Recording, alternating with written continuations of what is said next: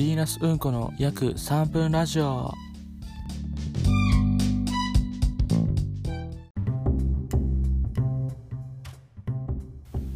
パンケーキが食べたいでおなじみどうもヴィーナスうんこでございます。さあラジオ第2回でございます。一体何を喋りましょうかということなんですけどもとりあえず今日一日の流れについて話そうと思います。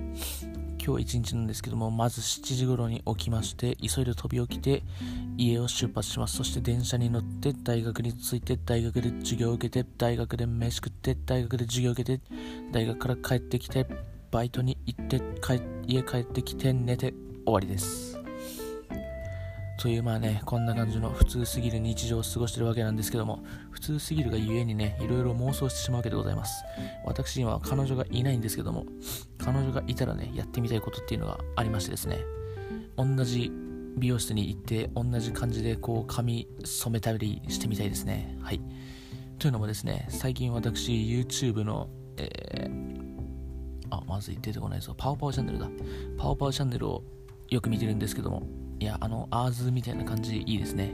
ああいう感じで、こう、活発に動いて、でもダラダラするときダラダラするみたいな、ああいう生活がいいですね。文系さんが羨ましいですね。だからまあ、僕の人生の師匠は文系さんということで、まあね、これから文系さんになる、なれるように、このラジオを通してね、成長していければいいなと思っておりますので、頑張っていきたいと思います。というわけで、じゃあまた、えー、エンディングでお会いしましょう。バイバイ。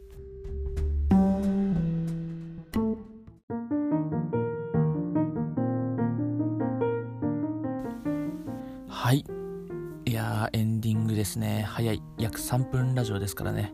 あんまり長いこと話してたら、ちょっともうね、後々めんどくさくなっちゃうんで、軽いやつでね、どんどん終わらせていこうという話なんですけども。はい。まあ、今回はね、えー、彼女妄想話ということで、まあ、もうちょっとね、いろいろ妄想するところがあるので、まあ、おいおいね、喋っていければいいなと思っております。まあ、じゃあ、次回また、えー、彼女妄想話後編でお会いいたしましょう。お相手はヴィーナスうんこ女神グソでした。